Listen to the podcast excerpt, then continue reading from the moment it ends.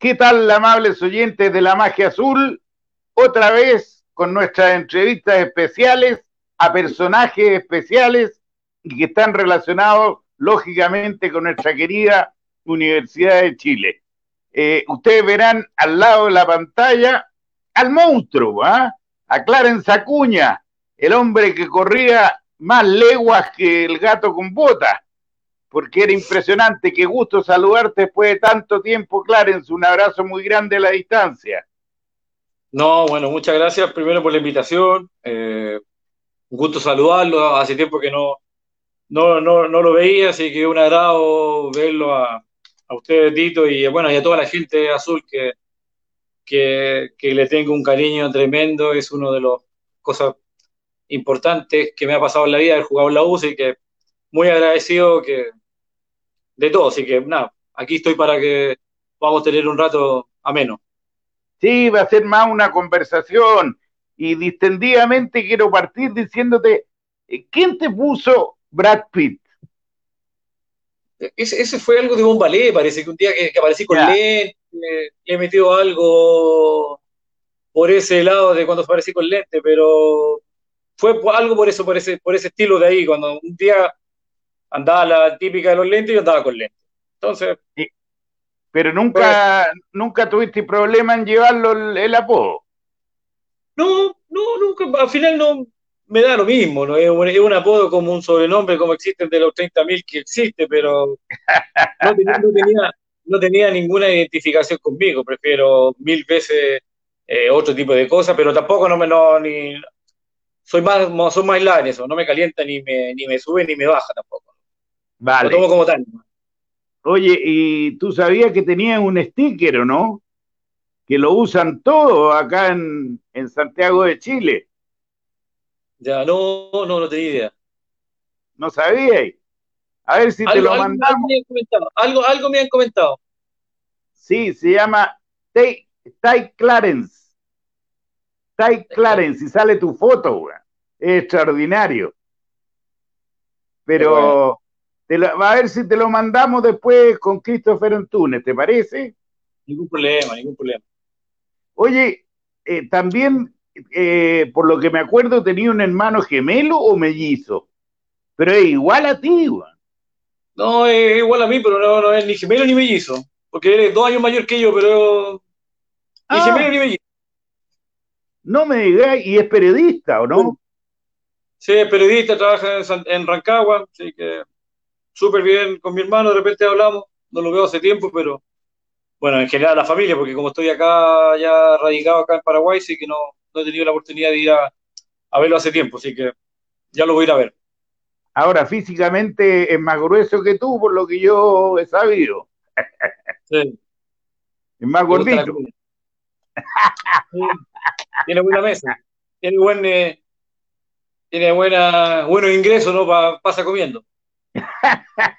Oye, ¿y has podido, ahora que estás en la Comedol y después vamos a tocar el tema, eh, ¿has podido ver la, la, serie El Presidente o no? No, no, no, no la he visto, no la he visto. Eh, ¿Y no la, no la queréis ver? Porque yo no la quiero ver. No, porque no, no sé, no, en este momento no me, no me motiva, no, no tengo para qué verlo, sabiendo que ya la historia la que sé, eh, tampoco veo que se abarca como, como la Conmebol en general y, y no es así. Eh, hay un antes y un después de, de ese periodo y, y, y, alguien debería de recomendarla para que se pueda hacer, para que esos actos no se puedan hacer no solamente en el fútbol, sino también en la política, en, la, en, lo, en los gobiernos, en las empresas, porque en todo ese tipo de personajes existen en todos lados. Entonces, ahora se caricatura en, un, en el fútbol y yo soy de la empresa del fútbol y trato de cuidar el fútbol y, de este tipo de cosas. No, no, necesito yo ver una película para saber la realidad y de lo mal que se actuó, pero sí para aprender. Me parece. Eh, el cargo que tienes es bastante grande, bastante amplio. Eh, te encargas de todas las competiciones femeninas, menores, adultas. ¿Cuál es específicamente el cargo de Clarence Acuña en la Conmebol? Sí, bueno, yo llegué en, en, en septiembre, eh, tuve un, dos, tres meses de, de, trabajo para poder llegar acá después de la Copa América en Brasil. Tuve reuniones, tuve que leer varios libros para poder llegar acá, después entrevistas, y la última entrevista em, tuve que viajar acá a Paraguay con todos los directores, y ahí, bueno, salí eh, elegido para, para, el puesto, y ahí llegué como responsable técnico de la, del Departamento de Desarrollo. Entonces, con el correr del tiempo, eh, gracias a Dios, la, de la gestión que hemos hecho y la que he hecho, eh, ahora hace más de dos meses ya como se cambió el, el organigrama y ahora soy gerente técnico del área de desarrollo. Y eso es lo que abarca todo el departamento de desarrollo, estamos encargados de, de todo el desarrollo de nuestras federaciones, ya sea las... Eh, de, de toda la parte sudamericana. De, de, todos los de todas las 10 federaciones, que es del de la sub-20 hacia abajo, sub-17, sub-15, masculino, femenino, eh, fútbol femenino, eh, fútbol sala, fútbol playa, todo lo que es ah. infraestructura, todo lo que es capacitaciones. O sea, el área de desarrollo, eh, un ejemplo, desde que, desde que está el periodo, el presidente Alejandro Domingo ha invertido casi 55 millones de dólares en, el, en el área de desarrollo. Entonces, es un área bastante importante para nosotros y que al final es, el, es el futuro de, nuestro continente para, en todas las disciplinas. O sea, tocamos todas las disciplinas de la misma manera y de la misma seriedad. Entonces, ese es un poco el cargo que tengo más. Estoy a cargo también de lo que es la Comisión Técnica Docente, que es el CTD, que es sobre las licencias de entrenadores de toda Sudamérica. Ya. Eh, y, bueno, ahora también estamos teniendo unos convenios con, con UEFA, con FIFA, para poder un poco eh, que sea reconocido nuestra licencia sudamericana en el mundo y, no haya tantos protocolos para, para nosotros, siento que tenemos una calidad de educación buena, con experiencia, así que estamos en ese también trabajando y también estoy ahora, acabamos de lanzar, la semana pasada de lanzar la nueva plataforma Evolución Educación, donde vamos a, a dar cursos a través de 100% online y se lanzó ya con, dos cursos de diplomado de gestión deportiva y ah. eh, estrategia para el desarrollo del fútbol juvenil. Y ahora, en, en, agosto, sale lo que es eh, preparación y mantenimiento de césped, es eh, seguridad de eventos y planificación y eventos deportivos. O sea, la idea es de que aquí a fin de año tengamos 10 cursos en el aire trabajando en la nueva línea de la plataforma de Conmebol. Oye, pero, pero me llego a cansar de escucharte. Me imagino que tenías un equipo grande al lado para poder hacer todo este tipo de cosas, pero a mí lo que me llama un poco la atención para que lo puedas aclarar, eh, todo esto que ustedes generan en la Conmebol, eh, se presenta en reunión con todos los presidentes de cada de cada asociación para meter cosas que ustedes están creando o, son impuestas en los clubes o en, en las asociaciones? Todo está reglamentado y estructurado. Cualquier ingreso, un peso que se mueva de acá está estructurado y reglamentado. Y si uno entra a la página de la Conmebol, que yo antes de, entrar a la Conmebol, yo eh, después era tuve, tenía que entrar después a la Conmebol, a, los cursos para leerlo, porque hay una infinidad de manuales, de, de, libros que uno tenía que leer, y ahí uno se da cuenta que está toda la información en la Conmebol, hasta el asunto de dinero, de plata, está todo transparentado, cosa de meterse, y la última reunión que tienen a veces los consejos, sale nuevamente ahí toda la reunión, lo que se habló, lo que se tomó por acta. Y en este sentido, nosotros de la plata que le generamos, casi el 60% lo manejamos nosotros y el 40% lo, lo, lo, ve lo que es cada federación en, en el área, en su realidad, que puede un poco ocupar. Después, al ocupar eso, obviamente que todo tiene que estar documentado para poder ocupar un peso, tiene que mandarse acá porque acá hay departamentos de ética y cumplimiento. Por ejemplo, yo cuando llegué acá, tuve que conocer cómo era el tipo de organigrama. Yo pensé que iba a estar en la final de la Copa Libertadores, iba a haber muchos partidos, y lo que menos veo es partido, entonces me preocupa más de lo que es el desarrollo y todo lo que es. Entonces, están los departamentos, son todos separados. Está el departamento de desarrollo, de ética y cumplimiento, de finanzas, legales, eh, marketing, comunicaciones, eh, todo, todo, todo por piso reglamentado y, obviamente existe un protocolo eh, general y que está todo ordenado y revisado, así que en eso un poco no, no hay ningún tipo de problema y, y, está el acceso de todo, que eso yo nunca sabía, nunca me di cuenta, pero está el acceso de todo. Claro, está el acceso de todo. O sea, usted se mete y, la página Comeón y encuentra absolutamente todo. Buena, me voy a meter, eh, eh, como ahora estoy en cuarentena, me voy a meter y me voy a entretener y voy a conocer estos nuevos proyectos. Clarence, tú en un comienzo dijiste, eh, fue importante para mí jugar en la U, pero yo creo que tú llegaste el 98 a la U, ¿no? Porque tú partiste en O'Higgins y de ahí te fuiste a la U el 98 y fuiste campeón el 99 y el 2000 y fuiste campeón del torneo, de la Copa Chile, del torneo y de la Copa Chile. Pocos jugadores pueden tener cuatro torneos ¿ah? en dos años. Sí, sí. Bueno, yo soy muy malo para las fechas, no me acuerdo mucho. Hay algunos que tienen una facilidad increíble de acordarse hasta de partido, todo. Yo no sé, algo me, algo hace en mi mente que no me acuerdo mucho de. Yo soy igual a ti. Pero sí me acuerdo, obviamente, me gusta más, tengo muchos muy, muy lindos recuerdos. Me acuerdo que cuando salimos campeones, situaciones importantes. Eh, nada, eh, fueron momentos, casi cuatro años, que, lo disfruté, crecí mucho. Eh, y me sentía muy identificado con la gente y la gente también se sentía muy identificada conmigo. Que eso al final lo que busca cada jugador, lo que el equipo, que que cuando uno juegue en la cancha, eh, aparte de entregar todo, que la gente realmente diga, ¿sabes qué? Este mi tipo, yo siento así mi vida hacia el fútbol, bueno, uno trata de retribuirle eso. Entonces, me sentí siempre muy identificado con, la gente de la U y bueno, le tengo un cariño porque donde vaya eh, me reconocen más por la U que, cualquier otro equipo. pero hay una cosa que tú tienes el juego de la U. O sea, yo siempre he dicho en varias conversaciones con ex jugadores y con jugadores actuales que la U, la hinchada, a veces aplaude más el correr, el trancar con el ojo que un caño, por ejemplo. Y eso lo tenías tú porque recorrías toda la cancha y marcabas hasta con la cabeza. Claro, lo que pasa es que era mi función. Entonces no, no, le vamos a pedir eso a Leo Rodríguez porque él tenía otra función, otro tipo de actividades. él, él saltaba. Claro, eh, entonces yo estoy muy convencido de que cuando uno conoce sus funciones, conoce sus virtudes y defectos, eh, y sabe y maneja muy bien el puesto, eh, se me hace mucho más fácil.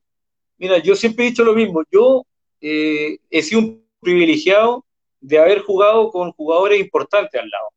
Por ejemplo, con Leo Rodríguez, cuando con el Pestañadía en O'Higgins, en la selección con Fabián, Víctor Hugo, con el Coto Sierra. Entonces, a mí se me facilitaba el juego con ellos, porque la pega mía o el trabajo mío, que lo sabía hacer muy bien, era tratar de robarle el balón a ellos lo más rápido posible y pasarle el balón a la gente que realmente sabía hacer la segunda parte. Y ellos también eran tan inteligentes que después también ellos le daban el pase para que haga el gol eh, el delantero. Entonces creo que cuando uno entiende sus funciones y la hace bien, se prepara bien, eh, yo creo que está súper claro que así un poco, así lo que veo, el fútbol, le va a ayudar mucho a tener un equipo compacto. Pero en la U tenía ahí un equipazo, Clarence, ¿ah? estaba Flavio Maestri, si no me equivoco, está Pedro Heidi González, eh, el bueno, Leo Rodríguez. uno, ¿Ah? Y voy a hablar eh, humildemente, pero yo creo que la gente que vio ese, ese, equipo que había era, era tremendo. Era tremendo. Habían 8 o 9 jugadores seleccionados. Ronald, eh, eh, Sergio Alargo, estaba Lucho Murri, Los Castañeda, Aro, que estaba también, Ricardo Roja. Al medio Pablo estaba, ¿o no? Estaba Pablo, Galdame, estábamos los tres de contención. Leo, el huevito, Chamuca, estaba Richard Bay en un uh. momento, después estaba Flavio, no, no, era una locura, era una locura. Pero este y, por, eso, por eso tenemos ¿Mm? como un partido invicto, 30 y tanto todo, porque realmente era un, equipo. Pero yo siempre rescato más que más que, que el equipo, eh, el equipo entrenaba muy bien. Por eso nosotros lo iba bien, porque los entrenamientos, competíamos hasta los entrenamientos nosotros. La dedicación del entrenamiento siempre era al máximo. Eh, me acuerdo que era, era, era grato ir a entrenar todos los días porque realmente competíamos nosotros. Entonces, entre nosotros a ese nivel competíamos, entonces después se lo hacía más fácil el día del partido porque ya veníamos compitiendo entre nosotros mismos. Bueno, en, ese equipo eh, lo tomó un interino y, la gente como nosotros como periodistas estábamos, bueno, César Bacha va a tomar el equipo, pero al final César Bacha fue una sorpresa, ¿no? Porque eh, manejar a todos los jugadores que tú nombraste en un camarín internamente no es fácil. Sí, bueno, el profe, un novato. El, profe tuvo la inteligencia de, de, de manejar el, grupo con mucho equilibrio. Eh, primero vieron un valor importantísimo de él, era siempre respetuoso, eh, era ordenado, tenía todo preocupado para que nosotros no tuviéramos ningún tipo de problemas. Eh, y después, obviamente, la decisión era bastante cuidadosa a la hora de tomar la parte deportiva, porque sabía que de una u otra manera el equipo iba a rendir o iba a jugar con la calidad de jugadores y a entrar, y el que entraba en la banca, también la banca también en ese momento era bastante importante.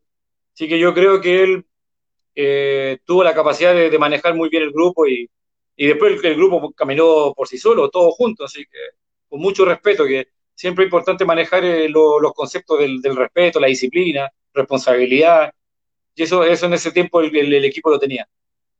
Pero tú en la época que jugaste era, era muy moderno para la época, porque yo no sé si la mente me falla como te pasa a ti, pero hiciste cerca de 60 goles en tu carrera en todos los clubes que estuviste. Sí, como 30, 40, por ahí, 30, 40 hice todo, pero hice goles todos lados. Que... Claro, lo que pasa es que lo que pasa es que mi, mi mayor característica eh, era física. Yo nunca tuve problemas físicos, siempre corría. O sea, nunca tuve problemas físicos. Me acuerdo cuando era, estaba en O'Higgins y yo me subieron al primer equipo con 16 años. Y hacíamos la pretemporada y con Peregrini. Y yo corría, ah. como el Peregrini. Y yo corría, corría, entonces después los más grandes me decían Juvenalor, me acuerdo Pato Mardones, me acuerdo que están por ahí eh, eh Panchugarte, entonces me decían algunos... Para de correr. Para, para, pendejo, un par de, un par de garabatos, típica de ese ahí. Entonces yo antes me, me cubía y ahí me, me, me adoptó Panchugarte y me dijo, no, claro, dale nomás, dale. Entonces, si te dicen algo, dale nomás, yo me voy a encargar. Y yo agarré papa, le sacaba vuelta. Entonces, siempre estuve bien preparado. Y después, yo siempre entrenaba al máximo. Esa fue mi mayor característica. Tú le puedes preguntar a quien quiera, yo me jugaba la vida, no la vida, pero el máximo mío en cada entrenamiento. Porque yo sentía que era la única manera de poder asemejar eh, el día del partido. Tengo que marcar un, cardio importante y tratar de correr 90 minutos para poder yo estar mejor preparado. Entonces, después a mí yo llegar al partido, a mí se me hacía fácil. Entonces, como yo tenía mucha energía, yo podía quitar pelota y también podía ir a hacer goles y después quitar pelota y después ir a hacer goles. Entonces, no, después los técnicos se fueron entendiendo que, ¿sabes qué? Déjalo, total, él vuelve, pues, no hay que decirle vuelve. Pues. entonces, tuvo un manejo de... Y después, bueno, obviamente cuando yo me fui a Inglaterra, eh, eso fue lo que mayor me, ayudó, porque yo entré a un sistema que ya existía. Estuviste tres años en Inglaterra, ¿no? El 2000, el 2000. Sí, pero te quedaste tres años allá. Sí, tuve tres años y medio allá en Inglaterra. Entonces, a mí se me hacía fácil porque después el técnico me pedía que tenía que llegar, porque los volantes tenían que llegar a, marcar o a hacer goles o a estar cerca del área, pero teníamos, era obligación. Entonces, a mí se me hacía súper fácil. Entonces yo llegué y empecé a jugar el titular, de ahí no paré el primer año, dos años estuve jugando casi todos los partidos, entonces, eh, y ahora se ve como normal. Entonces yo lo hacía como en forma, yo lo hacía en forma natural. Claro, eso es lo que te decía, que tú te adelantaste a los tiempos, porque a lo mejor puedes estar de acuerdo o en desacuerdo conmigo, pero hoy día el fútbol parte de los volantes de contención.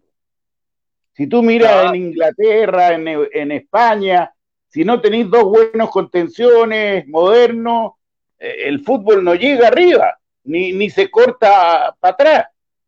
Claro, y yo creo que ahora, si yo hubiera estado ahora jugando, me ayudaría mucho más. Claro. ¿Por qué me ayudaría mucho más?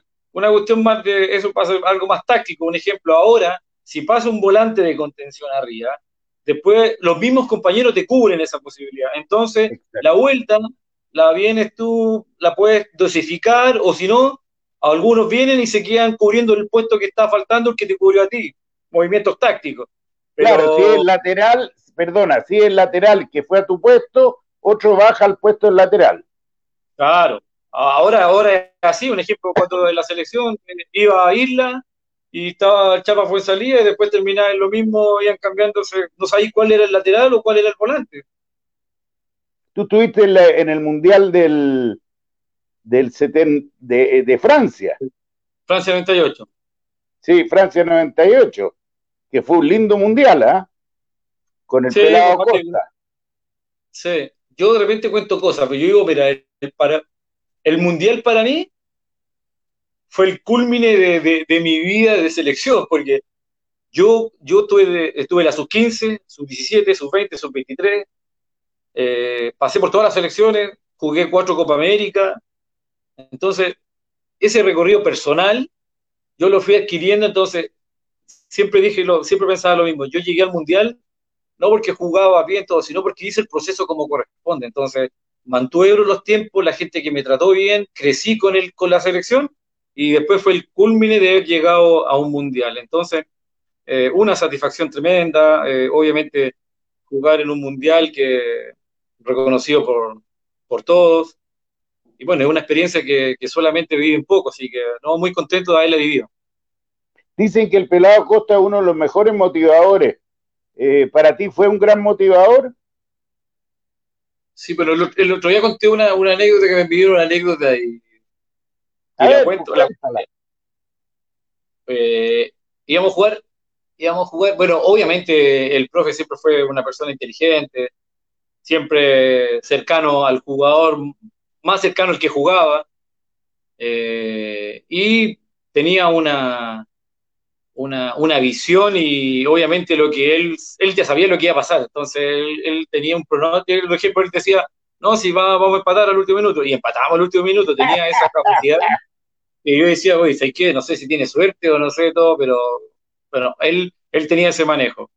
Yo de él, obviamente siempre lo paraba bien, la charla todo bien, todo, pero lo que mejor tenía era su, su motivación, él, él tenía una, una forma de, de llegar al jugador ya sea en forma individual y grupal, pero individual era llamativo. Me acuerdo que una íbamos a jugar contra Colombia, cuando íbamos a jugar en, el, la, eliminatoria Colombia en casa, Y, llegamos a las primeras prácticas a pintura.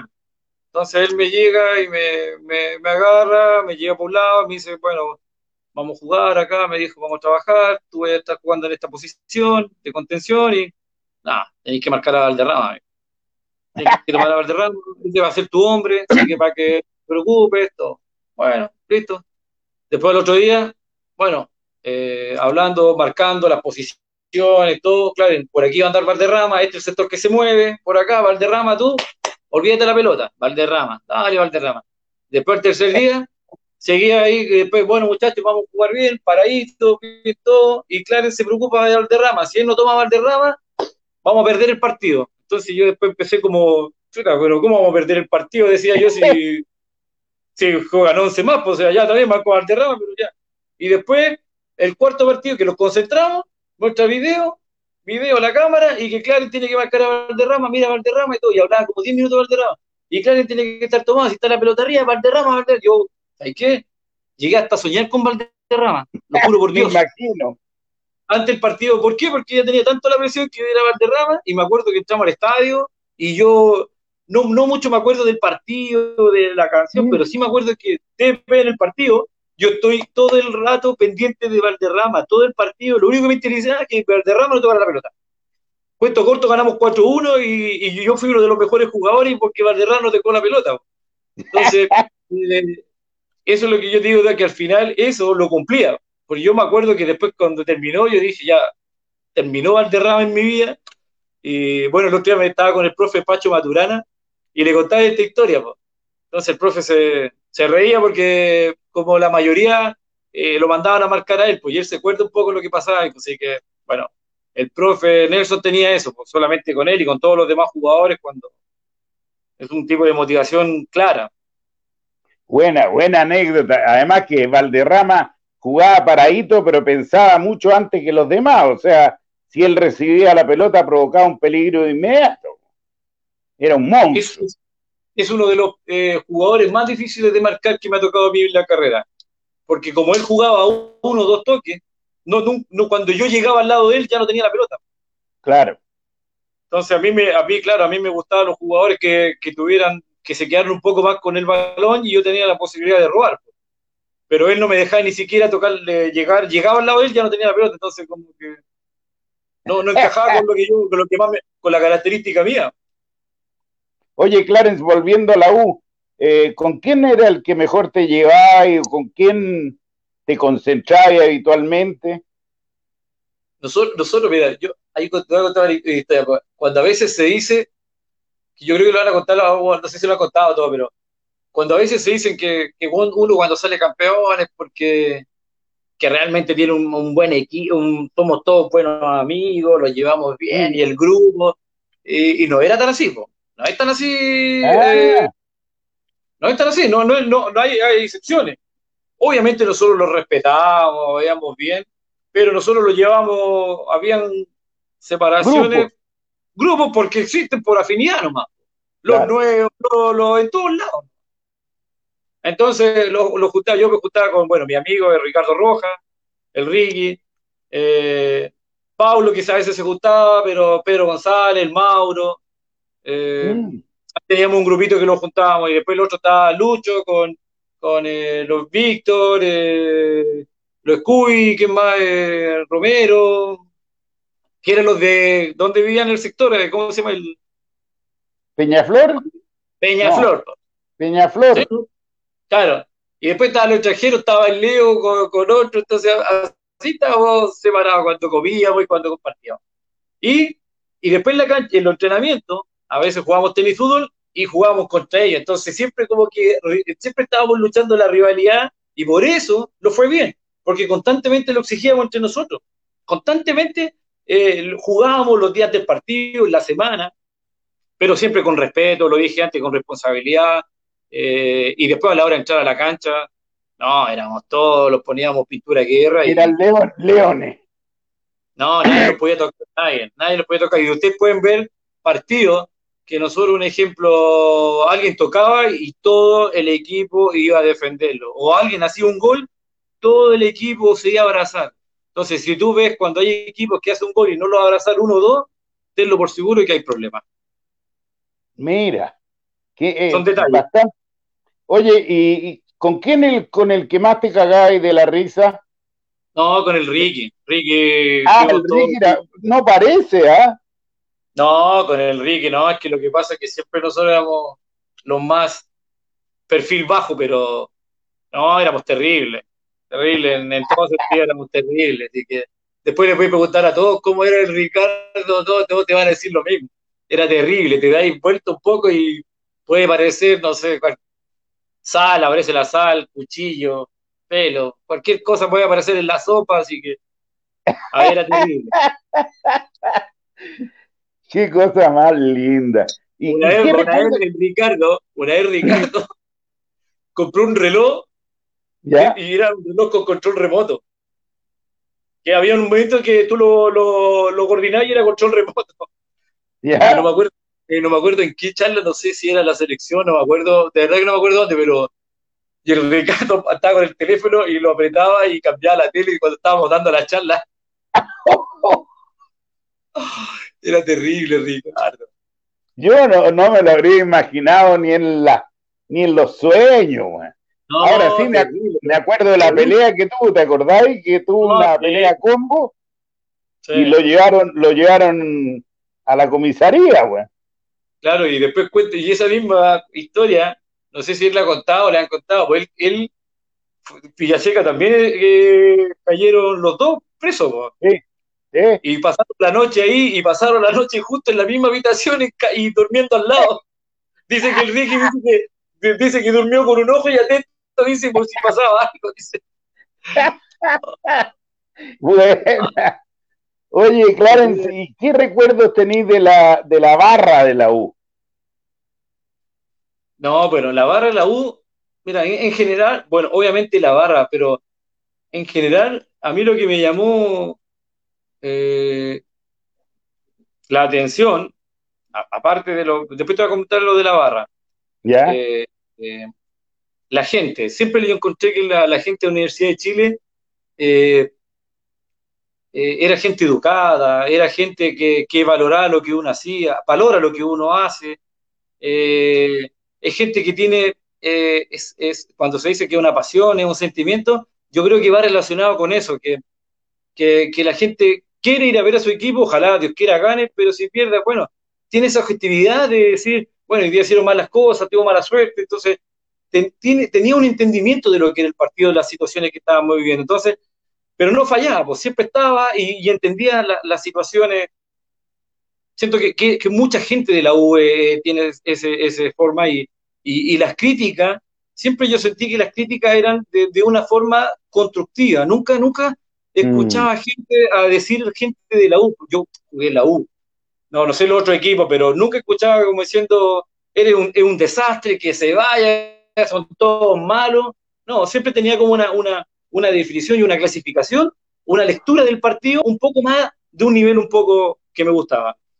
Y eh, la barra, obviamente, la barra tiene el rol más importante uno cuando está en la cancha. O sea, uno pone la, cuando entra los equipos a la cancha, me acuerdo que me mostraron, me mandaron el otro día uno cuando jugamos con el Chaco, entramos a la cancha, la barra impresionante, incondicional, te canta todo el partido. Hasta uno me acuerdo que estaba en la cancha y uno estaba jugando y a veces tostaba la pelota y, cantaba un poco el, ritmo. O sea, no, no, un aguante increíble, siempre con respeto. Siempre me acordaba que cuando llegué yo, me agarraron los, algunos de la barra en la entrada.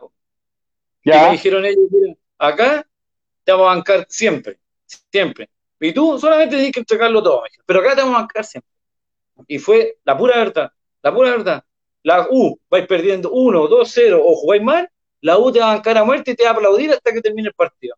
Después, obviamente, van a ver las críticas y todo, pero decís tú, ¿sabes qué? Nosotros cumplimos con la palabra. Entonces, bueno, ¿qué es lo que hacen?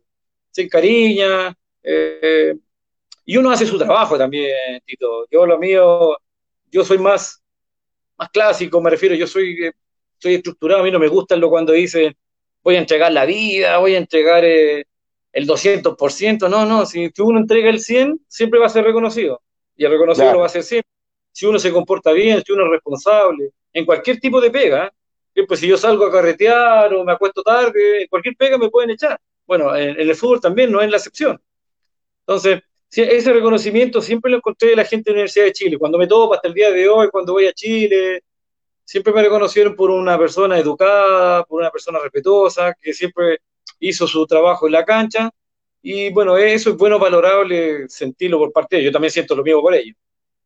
Ahora, eh, es ahí en Inglaterra, porque nosotros queríamos que te quedaras ahí en la U por mucho rato, pero ¿qué significó? La U fue muy importante para que te contrataran del el Newcastle, ¿era o no?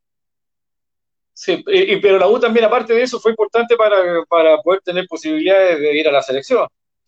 Ya. absolutamente la plataforma, la resonancia es mucho mayor de, ir a al mucha gente periodista.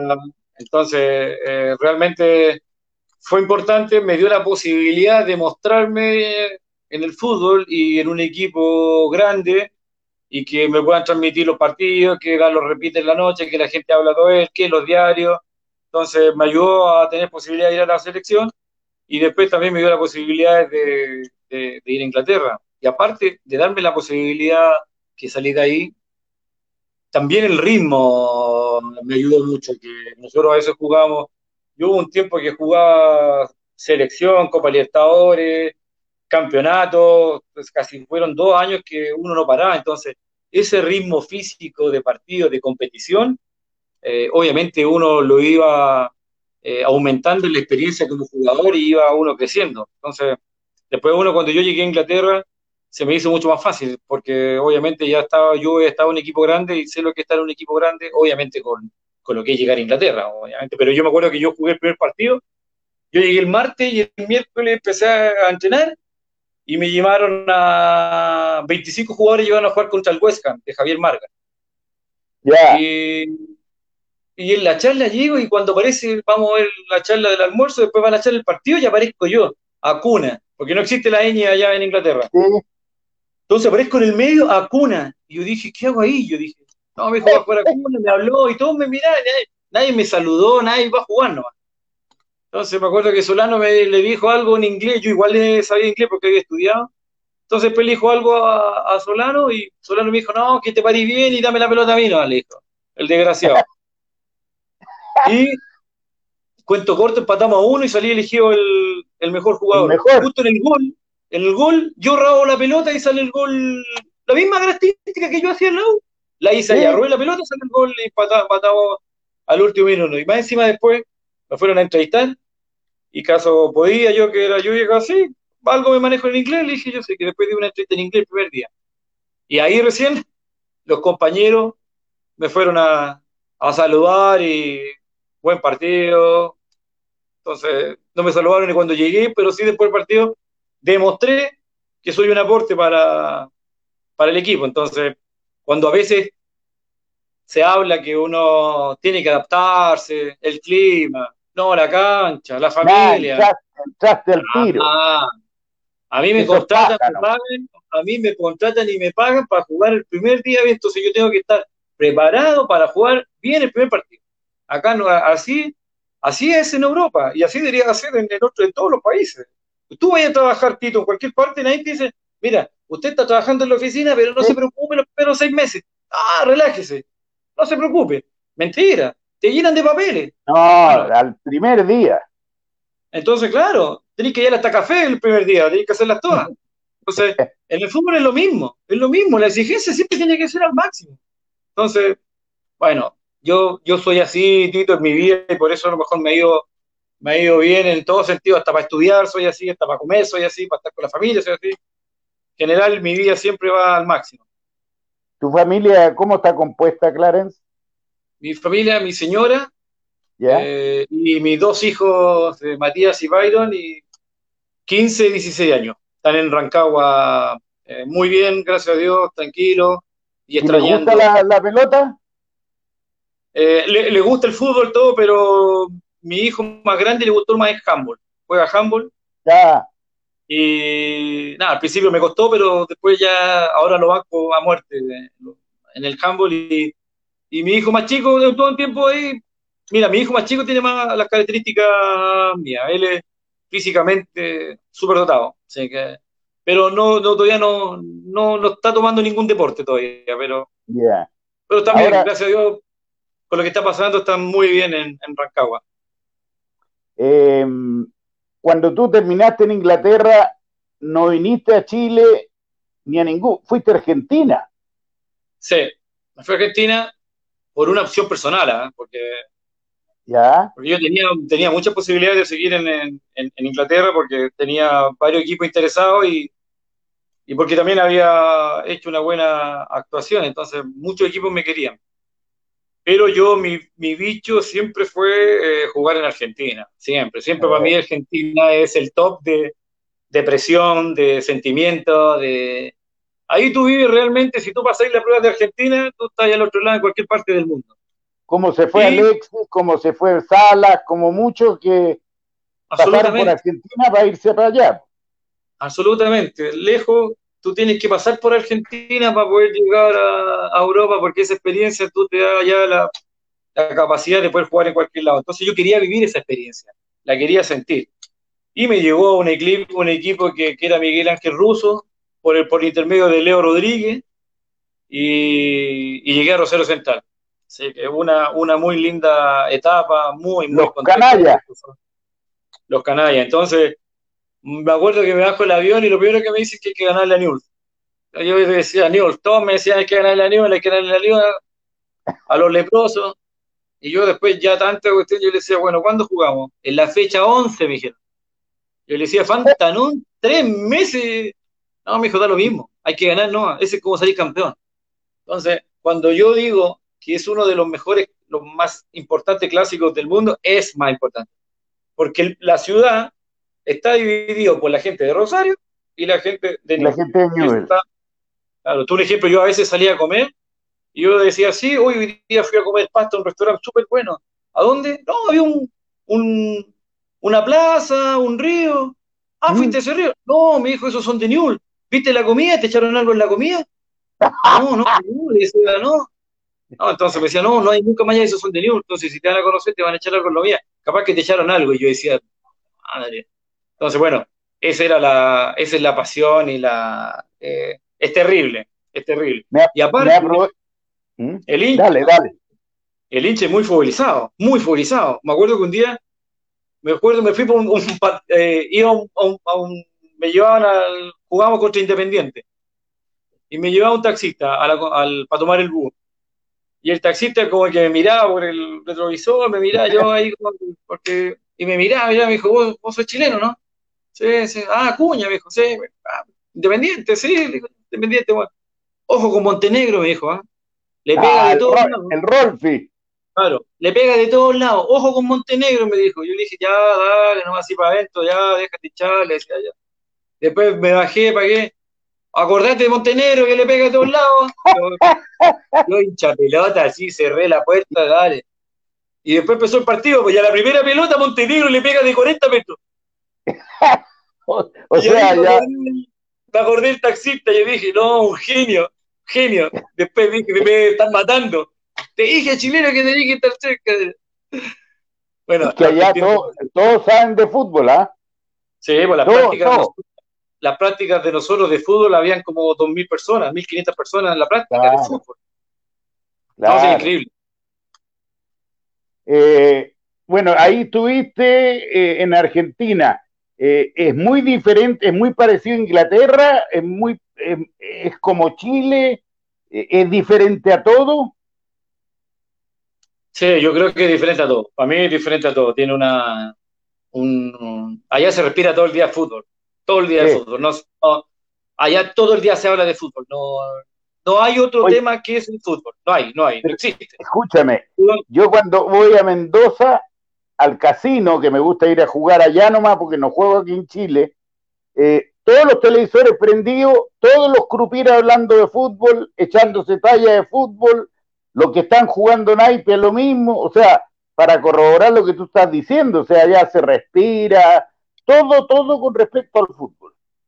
No, y por eso, y por eso no existen diarios eh, de, de- de fútbol, y, y existen dos, tres diarios de fútbol y, y de Sí. cada, cada región. No, no, no, un ejemplo, cada región tenía un diario súper potente y, y era marcado para los dos lados, y, y era no, súper fuerte lo que, lo que, lo, que- lo que daban, y, y más encima los partidos eran abiertos, televisiones todo el rato, mucha gente Claro. en los estadios, y más encima se jugaba la reserva, eh, muy apasionado también por, lo- por los más chicos, la gente cuando jugaba, me acuerdo, íbamos a ver jugar como la juvenil, y habían como mil personas viendo la juvenil, con representantes, yo decía, pero decía, no, pero una locura, ¿cómo va a haber mil personas? Que no es que no me gustaba, pero, pero ya de ahí existía la presión, de los 10, 12 años, lleno de gente. O sea, la gente igual lo único que le interesaba el fútbol, no le interesa nada más, y ahora por eso yo creo que una de las medidas eh, malas que ha hecho, yo creo, esa parte es tratar de preocupándose que vuelva el fútbol ahí en toda Sudamérica. Creo que eh, tranquiliza a mucha gente el fútbol, tranquiliza Sí. a mucha gente, ayuda a mucha gente, es un escape para, para, para toda la gente que vive, no solamente la gente que vive por la parte económica, sino también es, es importante. Yo creo que la gente argentina debe estar Claro. eh, sufriendo mucho por, por no ir su equipo. Eh, ¿Por qué no volviste nunca a la U? Porque tengo varios clubes, incluso te retiraste en O'Higgins de Rancagua que te vio nacer. ¿Nunca quisiste volver a la U? ¿Nunca tuviste la oportunidad de volver a la U? No, a mí nunca se me dio la oportunidad de volver a la U, nunca, nunca me, nunca me O sea, eran- llamaron. Eran todos tarados los que estaban ahí, porque yo hubiera sido dirigente, te traigo el tiro de vuelta. Po. Sí, a mí, a mí, a mí me hubiera gustado haber jugado en la U, me hubiera, me hubiera encantado haber vuelto a la U con toda la experiencia, creo que hubiera sido un aporte significativo, ¿no? ya sea para, para jugar, para los que están en, en el camarín, también para los inferiores. Marcarle un poco la pauta de lo que hizo uno para poder conseguir ir a Europa y volver. Pero, pero no, a mí nunca, nunca se me dio la posibilidad, nunca un llamado ni, un correo, así que no sé, no sé por qué habrá pasado, no sé, no se dio nomás, tomémoslo por ese lado. En ese periodo entre que te retiraste y que estás ahora en la Comeol desde septiembre, ¿qué es lo que estabas haciendo? No, yo terminé de, yo terminé de. A mí me quedaba un año más de contrato, yo estaba en Serena con Víctor Hugo. Entonces. Ah, eh, fue en Serena que te retiraste. Sí, me retiré en Serena. Entonces a mí me quedaban seis meses de contrato y tenía 35 años y yo soy súper cuadrado. Entonces yo dije, como que de los 35 yo me quiero retirar, no quiero jugar más. Entonces eh, me quedaba seis meses y sentí en los entrenamientos que yo ya no estaba jugando bien, me estaban robando la pelota fácil los demás jóvenes, perdía muchas pelotas, entonces como que sentía que, sentí que ya, que no daba sí, y después llegué y ahí le dije a Víctor, me acerqué, agradecí que él me haya llevado y le dije que, que voy a rescindir contrato, nada, que no me paguen nada, pero yo creo que ya mi cuerpo me está diciendo basta. Entonces, muy agradecido siempre de Víctor de, lo que, la posibilidad que me dio. Y me llamó la gente de O'Higgins. Yo quería terminar por último jugar en O'Higgins y me dice don Ricardo Humor, me dice, no, no, queremos que te hagas cargo de la gerencia deportiva. No queremos que juegues. De eso me acuerdo. Y me dijo, quiero tres cosas. Quiero que nuevamente la familia pueda volver o pueda sentir el apoyo nuevamente con la gente de Rancagua, que en ese momento estaba como enojado contra la familia. Segundo, queremos traer buenos jugadores y armar un equipo competitivo. Y tercero, si Dios quiere, tratar de salir campeón. Bueno, gracias a Dios cumplí los tres requisitos de mm. los cuatro años que estuve como, como gerente deportivo. Salimos primera vez, O'Higgins había salido campeón. Tuvimos dos finales antes con la U y después con, cuando salimos campeón con la Universidad Católica. Eh, no sé, vendimos casi 10 millones de dólares en jugadores. Eh, realmente fue una experiencia y una enseñanza enriquecedora. Y yo en la noche, gracias a don Roberto Humor, que era el hermano de don Ricardo. El hermano Ricardo. Entonces él me dijo que me dijo que tenía que estudiar, que tenía que yo tenía una vida, eh, una experiencia, una enseñanza informal muy buena. Bueno, ahora tienes que ponerle la enseñanza formal. Entonces yo después de estudiar todos los días, viajaba en la noche a, Santiago por cuatro años y saqué diplomado de, gestión deportiva, de marketing deportivo, psicología, psicología y sociología. Así que más el curso de entrenador que ya lo tengo, eh, más encima que después hice un curso de, de, inglés, entonces pude perfeccionar lo que yo quería. Y ahí, bueno, salí campeón, se dio la posibilidad. Después, bueno, terminó el ciclo y, bueno, después me llamó el Coto Sierra que era lo que yo me faltaba para, para yo entender todos los pilares, que era jugador, dirigente, y me faltaba ser entrenador. Entonces el Coto Sierra me dio la posibilidad y ahí los fuimos de ayudante técnico, me invitó a su equipo y ahí estuvimos tres años en, Arabia Saudita y en Emiratos. Mira, qué bien. Tú llegáis, tú llegáis 10 años retirado porque tienes 45 horas, ¿o no? Sí, 45, 10 años retirado. Entonces en estos 10 años he estado entre, este es el periodo que estoy Sí, que nada, enriquecedor, imagínate llegar acá, entonces eso me ayuda mucho llegar acá porque al, manejar el conocimiento de dos continentes, el, europeo, el de Asia, eh, va a hablar dos idiomas, al tener la experiencia de ser gestor y sacar un equipo campeón, eh, haber jugado todo lo que jugué, obviamente te, te ayuda mucho ahora llegar acá, acá donde se habla mucho de fútbol, se toma decisiones de fútbol, se, se cuidan los proyectos, se arman todo de fútbol, entonces, bueno, yo nací desde allá abajo y de allá me formé. Entonces, tengo la vivencia, después tengo los estudios para poder desarrollar el puesto sin ningún problema. Escucha, Clarence, se me acabaron los minutos, podría hablar una hora más contigo. Espero que te hayas entretenido, que no te hayas aburrido y te quiero dar las gracias a nombre de los hinchas de la U, porque yo como periodista soy hincha de la U, darte las gracias por lo que nos entregaste en esos dos años con cuatro títulos, cuatro años que estuviste al final en la Universidad de Chile. Y gracias por esta entrevista para un hombre que está triunfando. Yo te felicito porque creo que esta nota tiene que ser un ejemplo para muchos de lo que lo van a ver, porque suben más de 20 mil personas a ver estas notas. Así que, Clarence, un abrazo a la distancia, cuídate mucho, ¿ah? y nos vamos a estar viendo. Ojalá cuando venga a Chile nos contactemos para ver si te puedo ver. Sí, bueno, Tito, muchas gracias. Cuando quieran, siempre disponible, sobre todo para, para la gente de la U, que siempre tengo los mejores recuerdos y hasta el día de hoy muy, muy respetuoso hacia mi persona. Así que muchos cariños, cuídense y ya pronto vamos a volver todo al fútbol ya eh, a disfrutar nuevamente la cancha. Gracias, Clarence. un abrazo, figura. Chao. Un abrazo, Tito. Ahí estaba Clarence Acuña, gran volante de Universidad de Chile, eh, cuádruple campeón con nosotros desde Paraguay, ¿ah? desde la Conmebol, donde está trabajando. Un ejemplo para que los jugadores sepan cómo deben seguir, cómo deben estudiar, cómo deben perfeccionarse. Eh, me parece que va a ser muy importante para muchos de los que están viendo esto.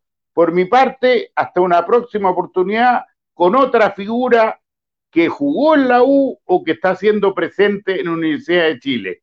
Grande la U, muchachos. Grande la U. El avestruz. Chao.